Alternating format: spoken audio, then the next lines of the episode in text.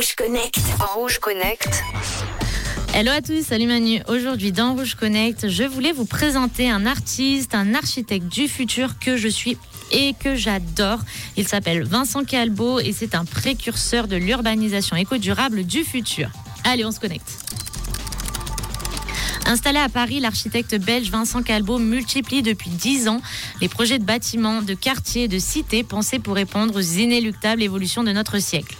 Il est cependant mieux compris en Asie où l'urbanisation massive engendre des mégalopoles démesurées et il a créé plusieurs immeubles qui visent l'autonomie totale ou partielle en énergie et en ressources naturelles. Végétalisation, énergie renouvelable et ferme verticale sont au programme. L'architecte voit aussi plus loin, imagine des villes flottantes. Et tout ça, tous ces projets, vous pouvez les retrouver sur son site vincent.calbo.org. Je vous invite vraiment à aller voir ces projets. On peut citer par exemple l'Ilipad, une écopole flottante pour les réfugiés climatiques, le Gratte Océan Aquarea, ville futuriste faite des déchets. Et tout dernièrement, un projet en Suisse, plus exactement à Chavannes-Près-Renan, avec un écoquartier en bois de 480 logements. Alors je vous présenterai ce dernier dans un prochain euh, Rouge Connect, évidemment.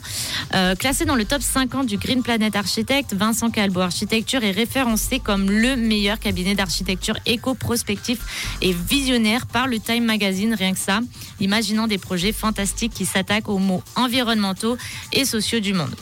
Vincent Calbo construit en pensant à l'avenir, bâtiments biomimétiques et à énergie positive qui produisent leurs propres électricités, forêts verticales, tours et bateaux anti-pollution, villes et gratte-océans flottants, fermes alimentaires verticales. Il développe des dizaines de projets qui répondent aux grands enjeux urbains et écologiques du 21e siècle.